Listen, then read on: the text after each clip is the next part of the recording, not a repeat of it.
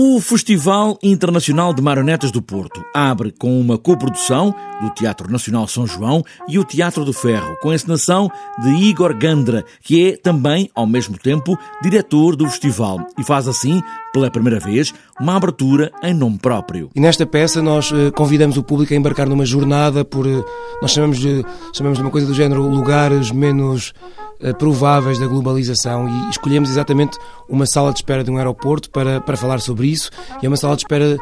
em que as coisas ganham vida e nos fazem pensar sobre a nossa própria vida neste mundo em trânsito, nesta, nesta grande circulação de pessoas, capitais, mercadorias pelo mundo fora. Marionetas tradicionais de um país que não existe, é o título, é a abertura no Mosteiro de São Bento da Vitória, um festival que começa também com um compromisso maior entre música, som matéria animada. Quatro peças-concerto, muito distintas entre si, mas que marcam um bocadinho o, o programa ao longo do festival.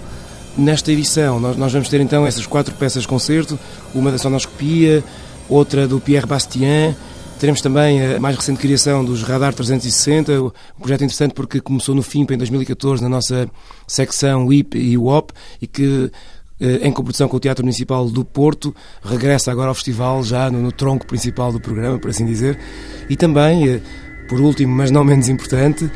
o concerto dos Puppet Masters no Hard Club no dia 28. Um festival que vai ter as mais importantes companhias portuguesas e estrangeiras, algumas com estreias como é o caso do Teatro de Marionetas do Porto e a Tarumba, de Lisboa, num programa muito cheio, diz o diretor Igor Gandra, tanto que extravasa os passos normais. Temos alguma programação em espaço público, temos alguma programação em espaços uh, das juntas de freguesia, nossas parceiras, temos também programação uh, mais dedicada a projetos em construção, os nossos WIPs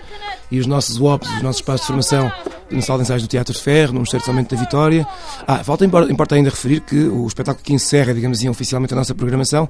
é um espetáculo da Rússia, do Zake, que nos trazem o Globo Digital Glossary, que é uma peça absolutamente icónica do teatro visual do início deste século. O Fancho, em russo, também marcado para o final do mês, no Porto.